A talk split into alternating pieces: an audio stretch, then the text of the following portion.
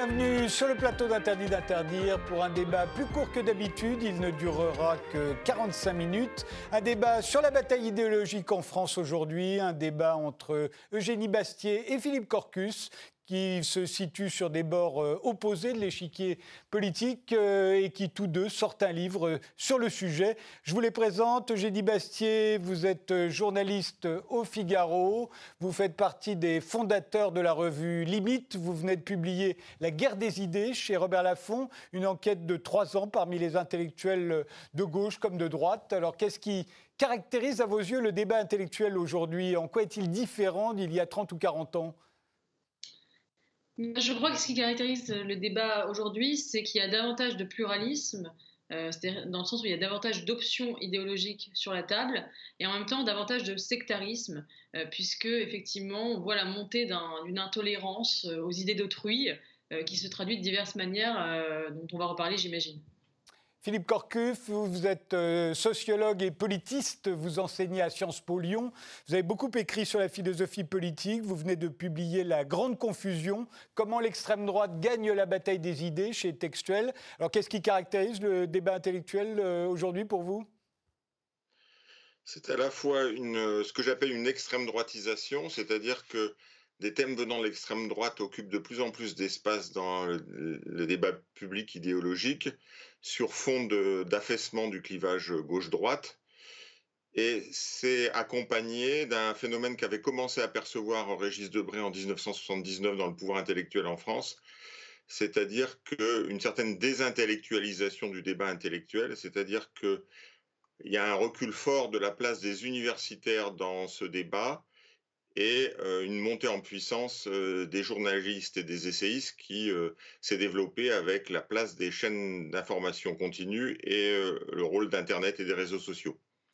Alors, Eugénie Bastier, vous avez ouvert le débat cet après-midi avec ce tweet que, que l'on va voir s'afficher immédiatement derrière moi, un tweet qui concerne le livre de Philippe Corcus. Alors, qu'est-ce que vous lui reprochez à ce livre bah, Je reproche justement ce livre de, de, faire un peu ce qu'avait fait Daniel Lindenberg en 2002 dans Les Néo-Réactionnaires, c'est-à-dire de, de, faire des listes euh, des personnalités qui ont dévié ou qui finalement sont suspects euh, d'extrême droitisation. Et je remarque que euh, dans ce livre donc, de Philippe Gorcuff, il y, a une liste à la fin de 107 noms qui sont très divers, puisque ça va de, effectivement de Frédéric Lordon à Daniel Schneiderman, en passant par évidemment moi-même, j'y suis, Mathieu Bocoté, Alain Finkielkraut. Tous ces gens participeraient plus, ou moins au confusionnisme ambiant, à l'extrême droitisation. Et je crois que finalement, ressort de ce livre plus confus qu'autre chose. Et, ce, que, ce qui me dérange particulièrement, c'est d'appréhender finalement cette vie des idées, non pas en termes de force en présence, mais en termes de dérive. C'est-à-dire euh, l'idée que finalement, avec ce mot euh, extrême droite, ou avec ces thèmes qui sont décrétés comme d'extrême droite, finalement, on ne débat pas, on fige l'adversaire dans un anathème et on dit attention, euh, vous avez dérivé, vous avez dévié, attention, danger. Euh, et, pour moi, ça empêche de penser. Et avec cette espèce d'idée derrière, évidemment, que on, serait dans un retour des années 30 qui finalement conduirait à la catastrophe et que toutes ces idées finalement conduiraient à un climat qui va aboutir à une grande catastrophe. Et je trouve que euh, je trouve que c'est tout simplement euh, s'empêcher de penser que de, penser comme ça par anathème et étiquette. Alors je précise quand même, pour avoir lu le livre de Philippe Corcuff, puisqu'il est venu en parler il n'y a pas très longtemps, euh, la liste dont vous parlez à la fin, c'est l'index, hein, tout simplement. C'est la liste des gens qui, ah oui, sont, des gens qui, participent au confusionnisme et à l'ultraconservatisme ambiant. Oui, oui, mais enfin, c'est les gens qui sont cités dans le livre avec les références, les pages. La parole est à Philippe Corcuff. Oui, je pense que la réaction de Génie Bastier ici, je, n'ai pas lu son tweet, je ne suis pas sur Twitter ni sur Facebook, donc je ne participe pas à, cette, à ce spectacle en permanence, mais euh, c'est un signe de la désintellectualisation de la, vie intellectuelle. C'est-à-dire que euh, j'ai mis trois ans et demi à, écrire un livre de 672 pages. J'ai accumulé des matériaux sur ces différents auteurs depuis 2012. Et Eugénie Bastier euh, va voir l'index à la fin du livre qui est destiné aux chercheurs et aux étudiants pour pouvoir se repérer dans leurs recherches. Donc évidemment, ça rend assez compte de l'abaissement de la vie intellectuelle dont euh, malheureusement cette incursion qu'elle vient de nous faire euh, nous donne un signe. malheureusement, son livre vaut un peu mieux que euh, cette entrée en matière. Alors effectivement, j'ai lu les deux. Oui, je, ne veux pas. Euh, est-ce que je, peux rebondir? Non, je, ne résume pas votre livre à cet index. Et d'ailleurs, je, il y a des choses que j'ai trouvées intéressantes, il y a des choses avec lesquelles je suis d'accord d'ailleurs.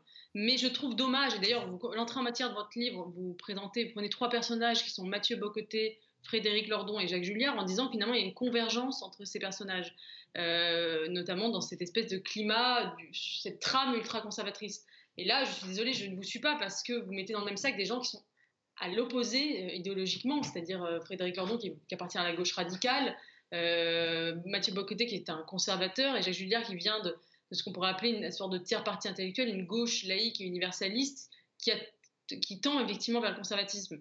Mais vous faites des rapprochements euh, qui vous créent des convergences qui, à mon avis, n'ont aucune légitimité. Philippe Corcuff tout le, tout le livre est basé sur, pour démontrer qu'il y a des choses qui se passent au niveau rhétorique et idéologique sans que les acteurs euh, qui participent soient conscients.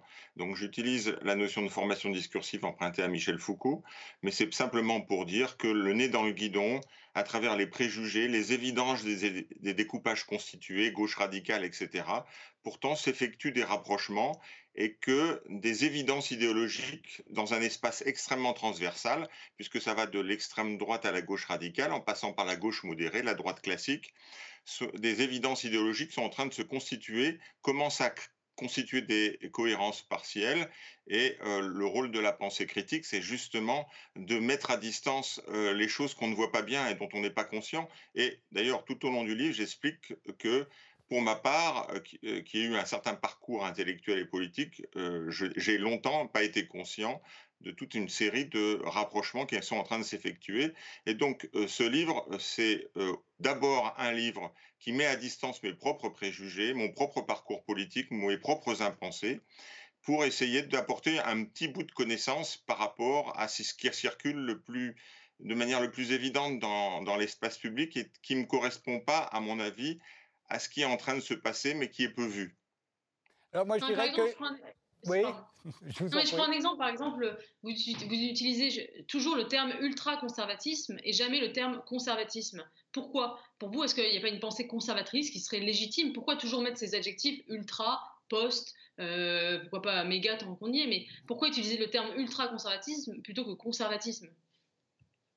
Si j'ai utilisé le terme ultra-conservateur, c'est parce que euh, un, au départ, j'utilisais il y a quelques années le thème néoconservateur, mais il me semble que ça euh, renvoie à un courant de la pensée intellectuelle et politique américaine qui n'est pas tout à fait ce qui est en jeu ici. Hein. Euh, et donc, ça me semblait désajusté par rapport à l'élément historique, et que en même temps, cette pensée conservatrice, elle, euh, fait des va-et-vient entre des secteurs qui se sont classés dans l'espace politique à l'extrême droite et des secteurs qui sont classés à la droite. Et c'est pour ça que, il me semble que ce terme ultra-conservateur rend mieux compte de ce qui se passe que la, forme conservatrice, par exemple. J'ai beaucoup d'admiration pour la forme libérale conservatrice, par exemple, représentée par euh, un sociologue comme Max Weber en politique ou un Raymond Aron, que je cite positivement euh, dans mon livre.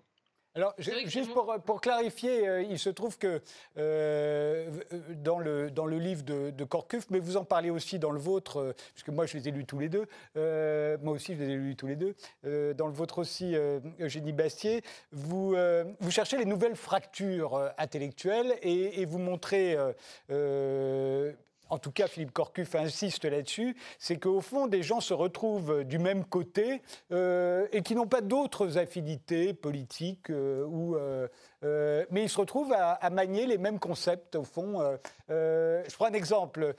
autrefois, il y avait un mot d'ordre qui était l'émancipation. On devait s'affranchir du passé, des traditions, des usages, des contraintes et des règles. Aujourd'hui, c'est le contraire. C'est l'identité qui prime, tout nous y ramène et c'est elle qui gagne à la fin. cette nouvelle fracture entre, on va dire, les partisans de l'émancipation et les partisans de, de la de l'identité. Autrefois, c'était une fracture simple entre la gauche et la droite. Euh, aujourd'hui, plus du tout. On retrouve des gens de gauche euh, maniant euh, des, idées que Philippe Corcuff pourrait qualifier d'identitaires. je vous ai bien résumé, Philippe Corcuff Oui, moi je parle d'identitarisme parce que l'identité, c'est pas quelque chose que mauvais en soi. Donc j'ai cherché un terme qui indique une sorte de pathologie de l'identité. C'est le fait de réduire les personnes ou les groupes à des entités principales, fixes, euh, homogènes, euh, qui, auxquelles sont réduits les personnes et les groupes concernés. Hein. et, donc cet identitarisme, euh, il a des formes extrêmement diverses et il est dans les formes, disons, classiques du nationalisme d'extrême droite, mais on trouve euh, un renouveau d'une pensée de l'appartenance et de l'appartenance nationale, notamment euh, chez Frédéric Lordon, qui se situe dans la gauche radicale. Euh, on l'en trouve du côté de la gauche dite républicaine, avec des gens comme Laurent Bouvet ou Jacques Julliard. Euh, et donc, euh, cette prégnance de l'identité, et on le trouve dans des mouvements contestataires que j'étudie beaucoup, comme euh, les indigènes de la République ou Ria Bouteja, qui développent ce que j'appelle une forme d'identitarisme inversé. Et donc, cette prégnance de la fixation identitaire dans le débat public est relativement récent. Elle vient au départ de l'extrême droite, donc c'est pour ça que se créent des interférences entre des formes d'extrême droite, des formes de droite classique, des formes de gauche modérée, des formes de gauche radicale. Et euh, euh, elle nous oblige à penser autrement l'émancipation. Euh, il me semble que cette fixation identitaire, elle nous oblige au contraire à penser l'émancipation, qui a souvent été pensée sous l'angle de euh, l'autonomie individuelle et collective, de, disons de Kant jusqu'à Castoriadis, euh, comme aussi quelque chose qui renvoie à l'ouverture identitaire, à l'ouverture de l'être. Euh, et c'est pour ça que des figures importantes pour moi pour repenser l'émancipation aujourd'hui sont d'abord Emmanuel Lévinas dans sa pensée de la singularité d'autrui, et euh, aussi un, penseur comme euh, Édouard Glissant dans, sa vision de, la créolisation. Euh, donc ce, livre m'a conduit, les fixations, disons, idéologiques actuelles m'ont conduit à, à, me déplacer par rapport à ma propre conception de l'émancipation que j'ai héritée des Lumières et que j'ai héritée du mouvement socialiste. Génie Oui, mais je crois que hum, Enfin, comment dire Est-ce que, par exemple, défendre le cadre national, c'est être identitaire? Je, ne crois pas. Est-ce que défendre, euh, par exemple, comme le fait une partie de la gauche, euh, que vous placez dans le camp des identitaires, euh, défendre l'universalisme, c'est être un identitaire? Est-ce que défendre la laïcité, c'est être un, identitaire? Je, ne suis pas sûre. Et, et beaucoup d'ailleurs des mots d'ordre du débat sont finalement des mots d'ordre qui étaient avant à gauche et qui ont été récupérés par la droite parce que la gauche les a abandonnés. Je pense à la nation, à la laïcité. Euh, c'est pas la droite qui a inventé ces notions-là. Euh, au contraire, c'est la gauche qui l'a fait au, XIXe siècle. même le roman national, aujourd'hui, effectivement, la droite défend, une partie de la droite défend le, roman national, mais il a été inventé par la gauche, par exemple. Et, donc, c'est un peu ça que je vous reproche, qu'est-ce que c'est que ces, concepts et ces mots d'extrême droite qui auraient été amenés dans le débat? On a un peu l'impression, finalement, que, comment dire, que que, le réel n'a pas eu lieu, qu'il n'y a pas eu d'événement, finalement, que tout est une affaire de discours. Or, euh, effectivement, ce qui s'est passé aussi, c'est qu'il y a eu des événements euh, qui ont fait que les lignes ont bougé idéologiques. Il y a eu par exemple le 11 septembre, il y a eu euh, les attentats de Charlie Hebdo qui ont posé la question de l'islamisme, il y a eu plusieurs vagues migratoires qui ont posé la question de l'immigration, il y a eu une crise économique qui, a posé la question de la mondialisation, des déséquilibres de, de, la mondialisation, du retour de l'État-nation. Tous ces événements ont eu lieu et ont fait bouger les lignes idéologiques. C'est pas simplement des discours qui ont introduit une confusion. En fait, je j'ai l'impression que finalement vous, décrivez un, monde comme si les événements n'avaient pas eu lieu et qu'il n'y avait que des discours. Euh, or, euh, je pense qu'il y a quand même des événements et qui fait qu'une partie de la gauche, par exemple, euh, qui a été décrite par Daniel Inonda dans Les Néo-Réactionnaires et qui, n'a cessé depuis, a fait, un peu une forme d'aggiornamento, notamment sur la question du multiculturalisme, de de la question euh, de l'islamisme, etc., et a évolué sur ces questions-là. Je pense à des gens comme Jacques Julliard, comme Alain Finkielkraut, comme Pascal Bruckner. Euh, euh, et, est-ce que, est-ce que, est-ce qu'il faut forcément interpréter ça sous la forme d'une dérive? Moi, je le lis plutôt comme une forme d'aggiornamento face au réel. pour ma part, je, je pense qu'au contraire, les brouillages idéologiques viennent brouiller la question des événements et la compréhension des événements. Et que donc ce qui se passe en ce moment au niveau politicien et au niveau euh, idéologique est en décalage avec ce qui se passe à la fois dans le monde et dans la société. Si on prend la question de la nation, la nation n'est pas en soi euh, identitariste. Le, fait qu'il y ait un niveau national d'action qui, qui, a une importance. Je montre dans, mon livre que euh, quand j'étais jeune militant euh, du CRS en 1976, on avait fait un colloque qui s'appelait le compromis géographique, qui insistait sur deux piliers, l'indépendance nationale, Hein, donc la nation, et le fait qu'on ne pouvait pas faire le socialisme dans un seul pays, donc il fallait développer des, des relations de coopération et de solidarité qui étaient le deuxième pilier. Parce que la gauche, il y avait la nation et il y avait l'international sera le genre humain. D'ailleurs, il y a souvent une incohérence dans ceux qui se disent euh, universalistes, parce qu'il me semble qu'il n'y a pas plus universaliste que l'international sera le genre humain. Donc il faudra avoir une certaine cohérence un peu logique dans, dans les arguments qu'on utilise. Et donc, ce qui s'est passé, c'est que euh, la nation est restée toute seule, elle n'a plus cette ouverture. Euh, et si on prend un programme comme euh, le programme de la France insoumise, hein, l'avenir en commun, j'ai fait le, calcul, il n'y a même pas 5% qui est consacré à la question de l'international. Et euh, en fait, l'idée que la solution est nationale, c'est 95% du programme. Donc, c'est ça qui a bougé. Et c'est ça qui a bougé et qui vient de l'extrême droite. C'est-à-dire que l'extrême droite dit la solution est nationale. Ce n'est pas le problème du national. Il ne faut pas avoir d'essentialisme négatif à l'égard du national. Et donc, c'est le fait de se focaliser sur le national et de dénigrer le mondial. Dans cette vision manichéenne des choses, le, le, national est devenu le bien suprême et le mondial est devenu le mal suprême et on est devenu dans une sorte de manichéisme de diabolisation.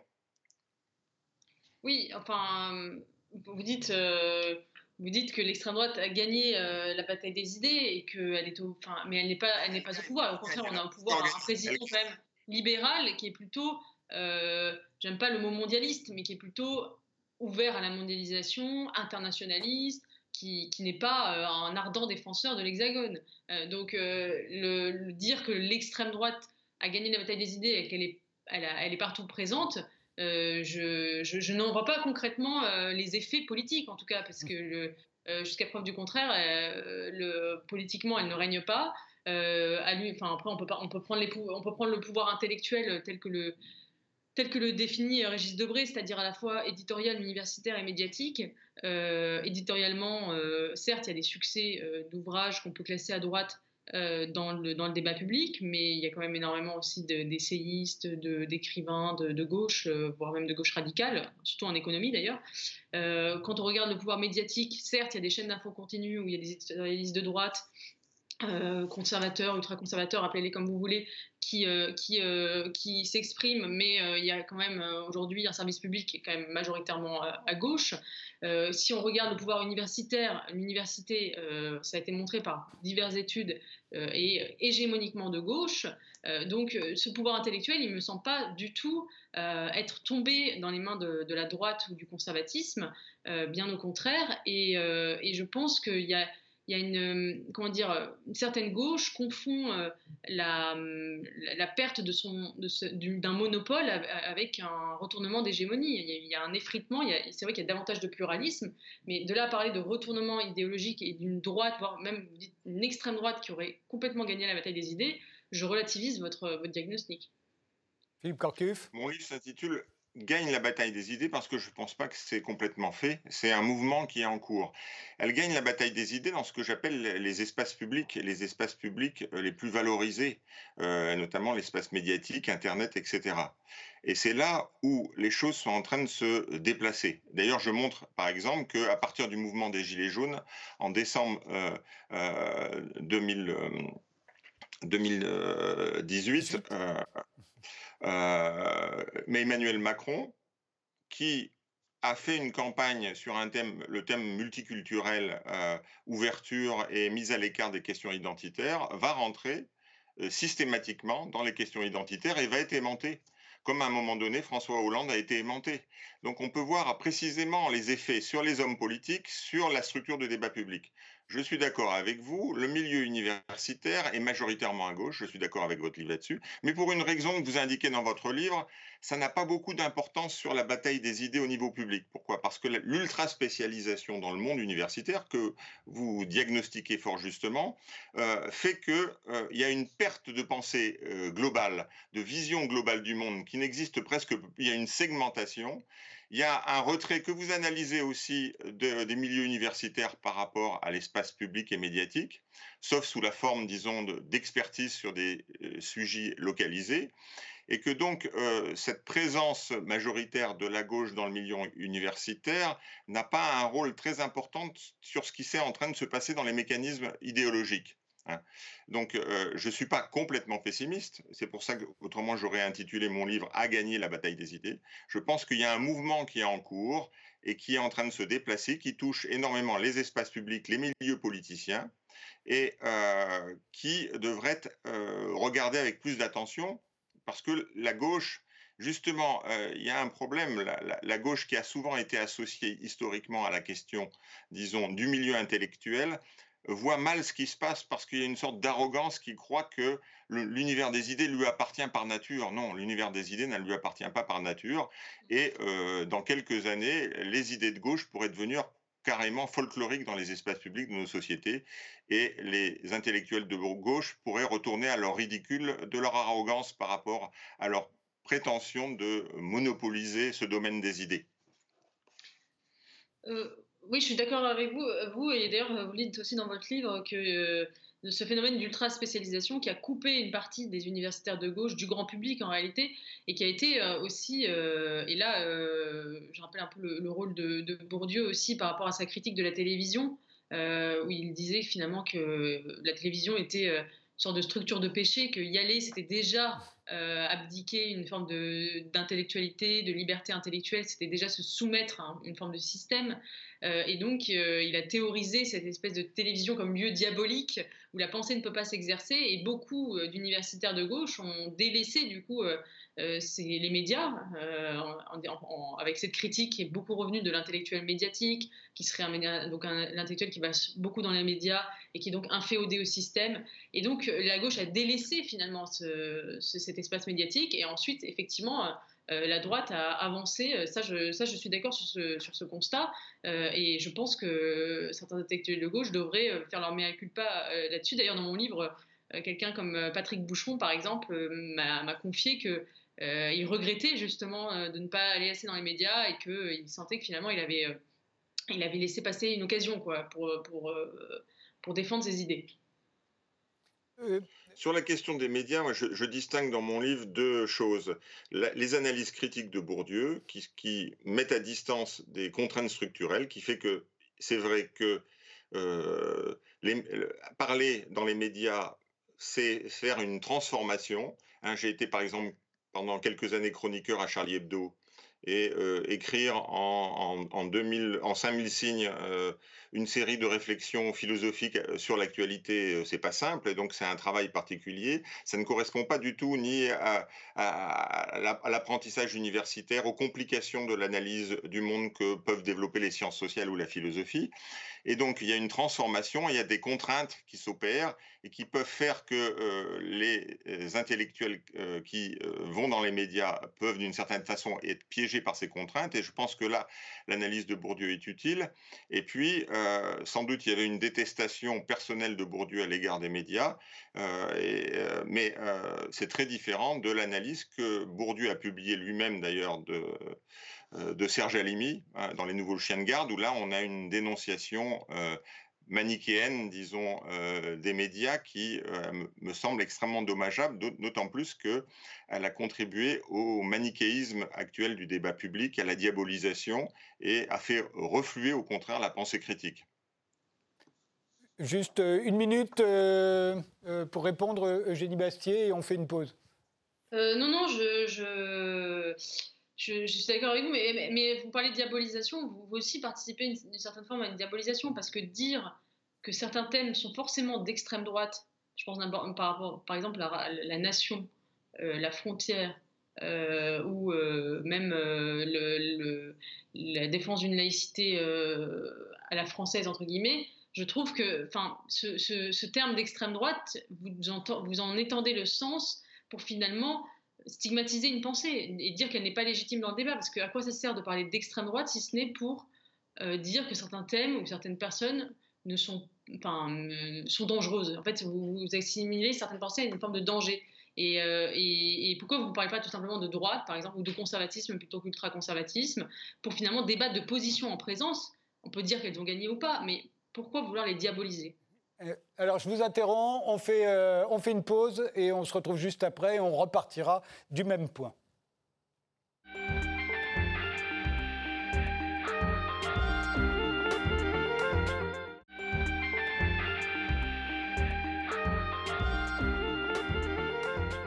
On reprend ce débat entre Eugénie Bastier, qui vient de publier La guerre des idées chez Robert Laffont, et Philippe Corcuff, euh, qui publie, lui, de son côté, La grande confusion, comment l'extrême droite gagne la bataille des idées chez Textuel. Alors, pour m'intercaler dans le débat, euh, Eugénie Bastier euh, vient de vous, demander, Philippe Corcuff, pourquoi attribuer à l'extrême droite la nation, la frontière, etc.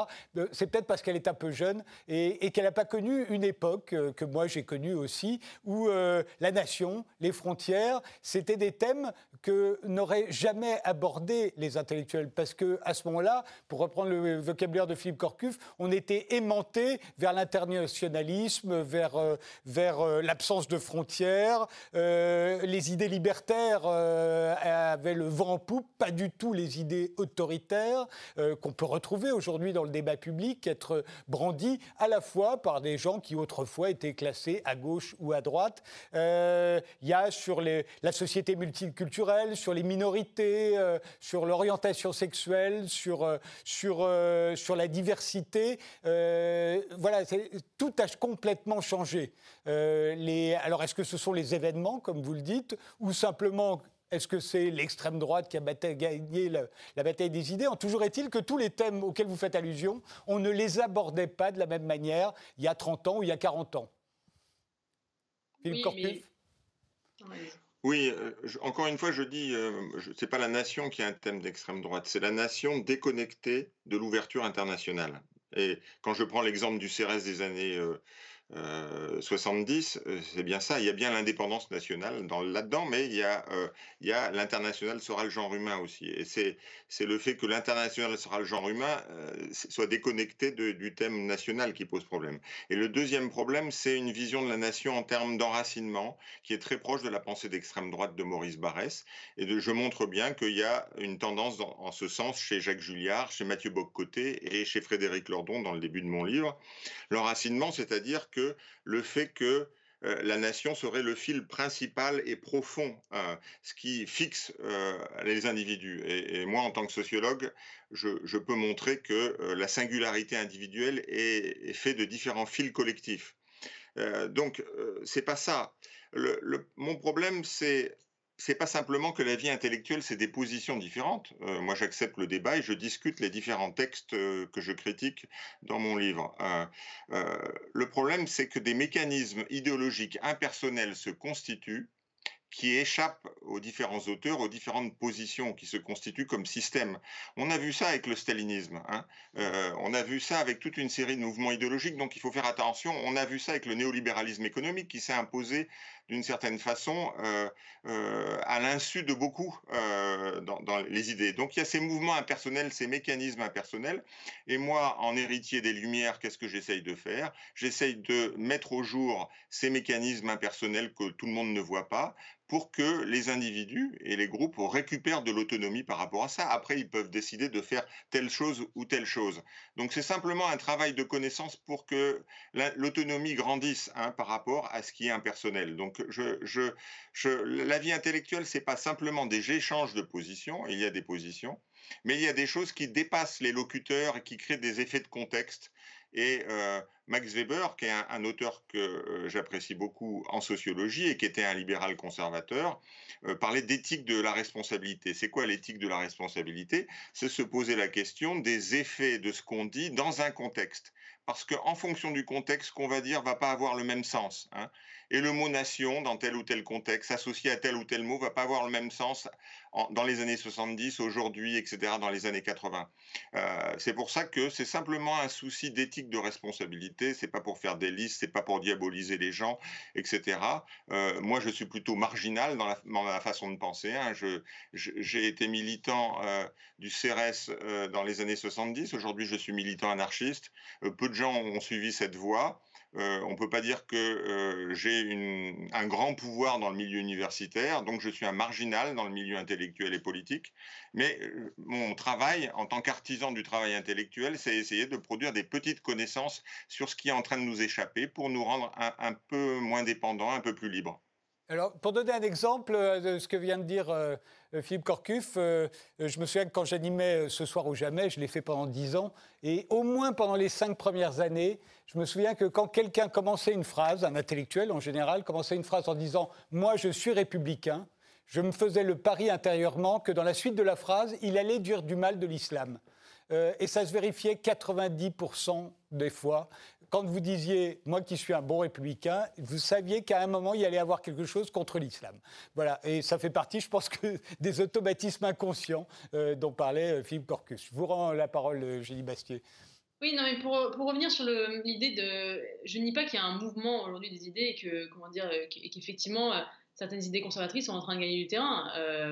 et je pense d'ailleurs qu'on vit, un, un, mouvement de balancier, effectivement. On est allé on est allé dans, une espèce d'illimitation, d'internationalisme, ce que certains appellent un mondialisme extrême, et qu'aujourd'hui, il y a un retour effectivement des idées de nation, de l'idée de limite même, sous toutes ses formes. J'ai fondé j'ai cofondé avec d'autres camarades la revue Limite, euh, et le mot, effectivement, euh, me semble pas du tout infamant, mais il y a espèce de, on était habité par la conviction qu'effectivement, euh, face à un certain nombre d'illimitations, il fallait remettre, restaurer une forme de, limite, des limites à la mondialisation, euh, la limite aussi comme frontière, euh, la limite comme euh, différence des sexes aussi, la limite comme face au, transhumanisme qui, qui veut une vision de la santé illimitée, etc. Donc oui, effectivement, il y, a, y a un mouvement de, de balancier, mais je ne crois pas qu'il faille tout de suite prendre des références aux années 30. Vous avez cité Barès, par exemple, pour parler de Jacques Julliard. Je crois vraiment pas que c'est dans ses références, moi qui l'ai lu euh,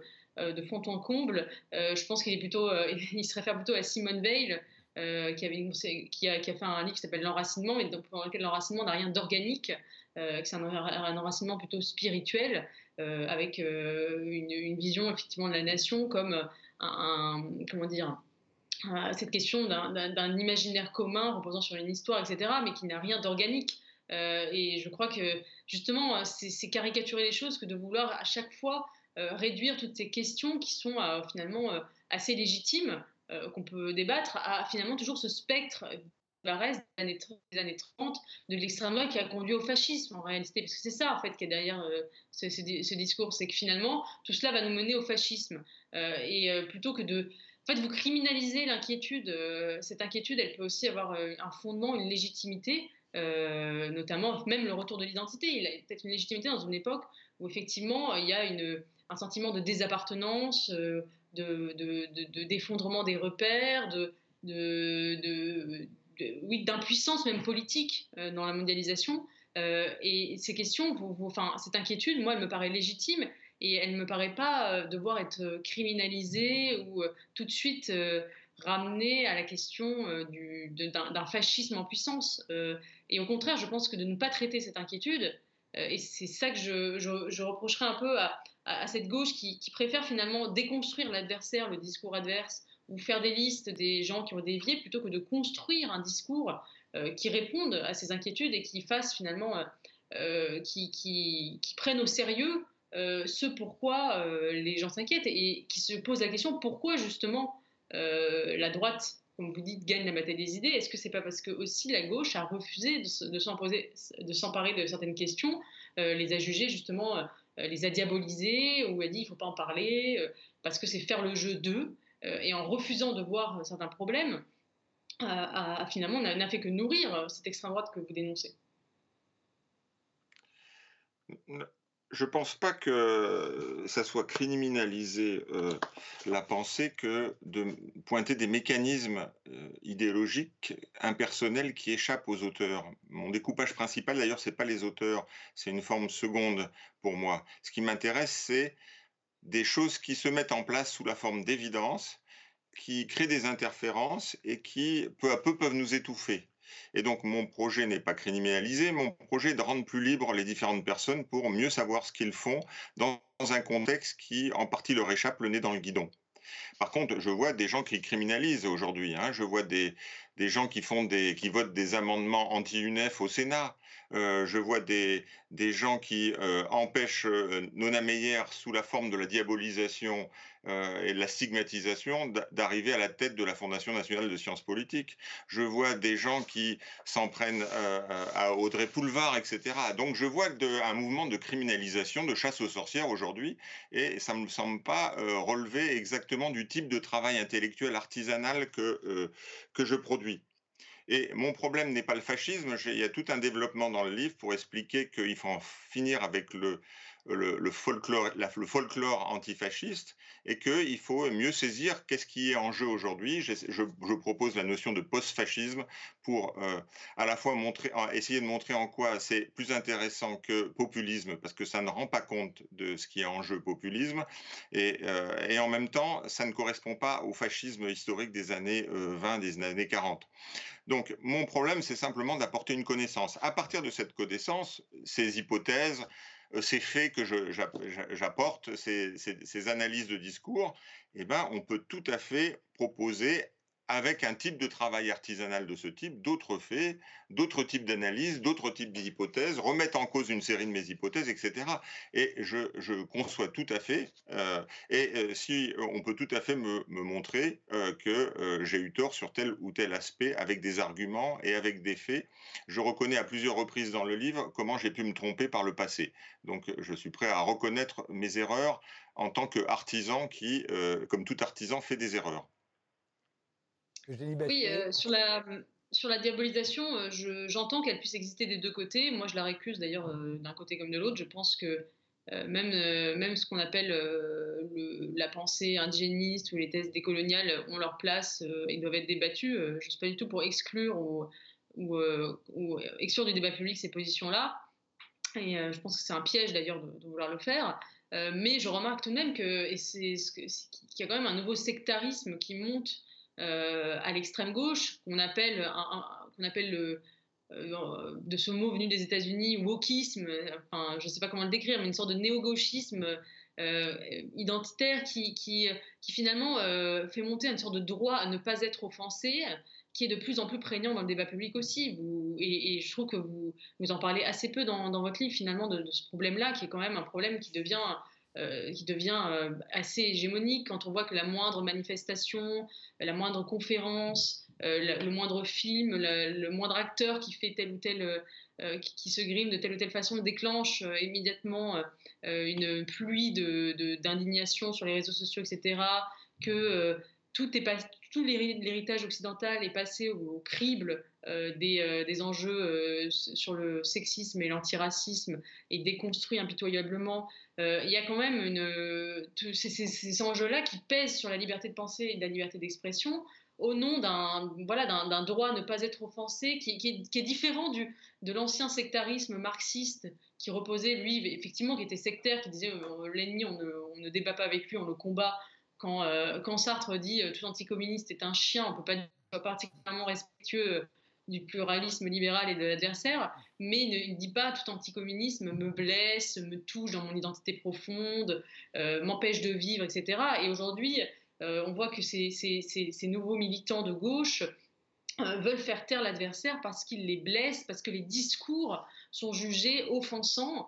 Et ça, je trouve que c'est très problématique pour la liberté de penser, la liberté d'expression et la liberté et, ça pourrit le débat intellectuel parce que toute qu'il y ait certaines opinions euh, comme par exemple l'appel à la haine directe, euh, l'injure, euh, l'insulte soit interdite du débat public, d'accord, mais que toute opinion finalement soit décrite ou perçue comme une injure et une offense, c'est quand même une grave menace pour, pour la liberté d'expression et donc pour la liberté de penser.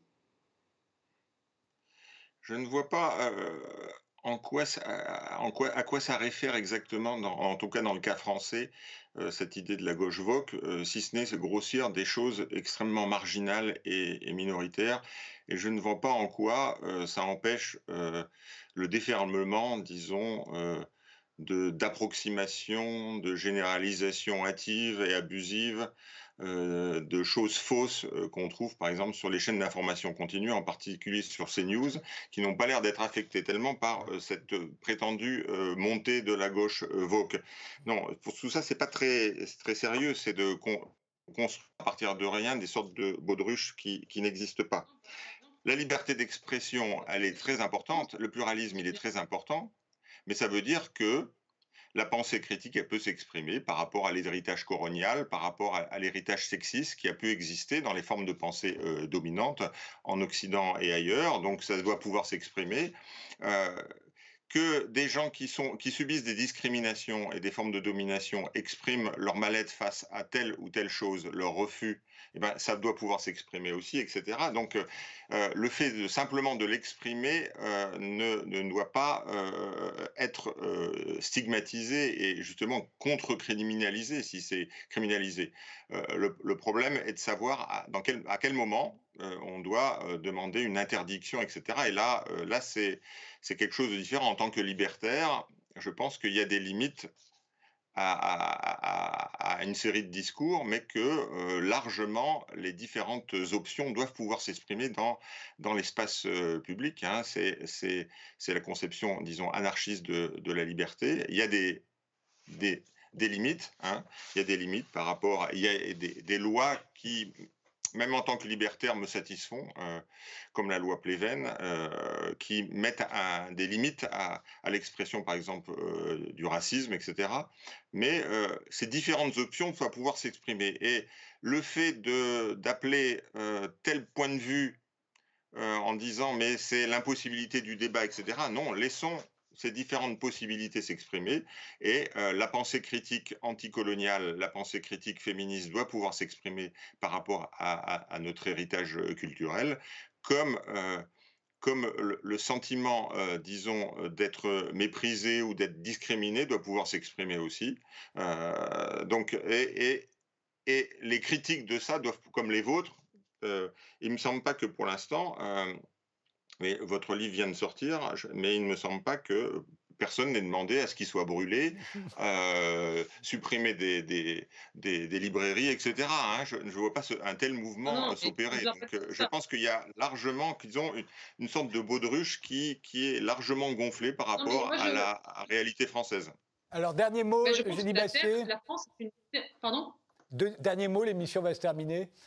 Oui, non, mais je pense que justement, la France est, un, est une terre de résistance un phénomène euh, qui, se déploie beaucoup sur les campus anglo-saxons. On en voit tous les jours euh, euh, les, preuves. Et aujourd'hui, en France, effectivement, peut-être parce qu'on est un, pays qui aime justement le débat d'idées, le débat intellectuel, et qui, peut-être même trop, hein, qui a le démon de la théorie d'ailleurs énormément.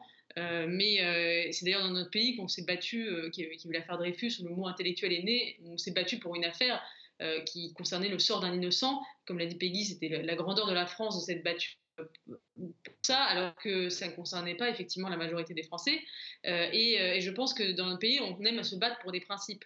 Et que aujourd'hui, la France est quand même une terre de résistance intellectuelle à une déferlante euh, beaucoup émotionnelle qui, voudrait justement substituer à, l'argumentation le débat public le sentiment et notamment le, droit de ne pas être offensé. Et je pense que la, France, à cet égard, est intéressante à regarder parce qu'il se passe quelque chose une forme de résistance à ce, à ce mouvement. Une dernière phrase, Philippe Corcuff. Oui, je pense que tout ça nous, nous indique qu'il y a une grande importance. Euh, alors, il y a une responsabilité du monde universitaire, mais à ce que le débat public et intellectuel soit alimenté aussi par les méthodes euh, du travail universitaire, des sciences sociales, de la philosophie, de ce patient travail intellectuel artisanal euh, et qui euh, est en rupture avec, disons, cette forme relâchée d'essayisme qui domine de plus en plus ce qu'on appelle le débat idéologique. Je vous remercie tous les deux d'avoir participé à ce débat. Merci de nous avoir suivis et rendez-vous au prochain numéro.